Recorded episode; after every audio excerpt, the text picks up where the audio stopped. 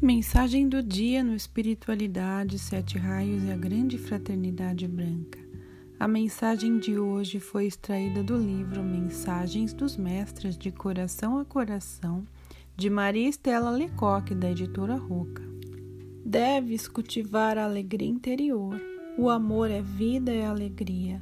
Não deves jamais te deixar abalar por nada. Sabes que a luz já é parte integrante de teu caminho então não tens motivos para sentires medo, desânimo, dúvidas, depressões ou inseguranças. Essas são as armas que tua personalidade, o ego, teu eu inferior, sempre usou para dominar-te, afastar-te de tua própria luz. Já é hora de não te deixares dominar pela personalidade, nem a tua nem a de ninguém.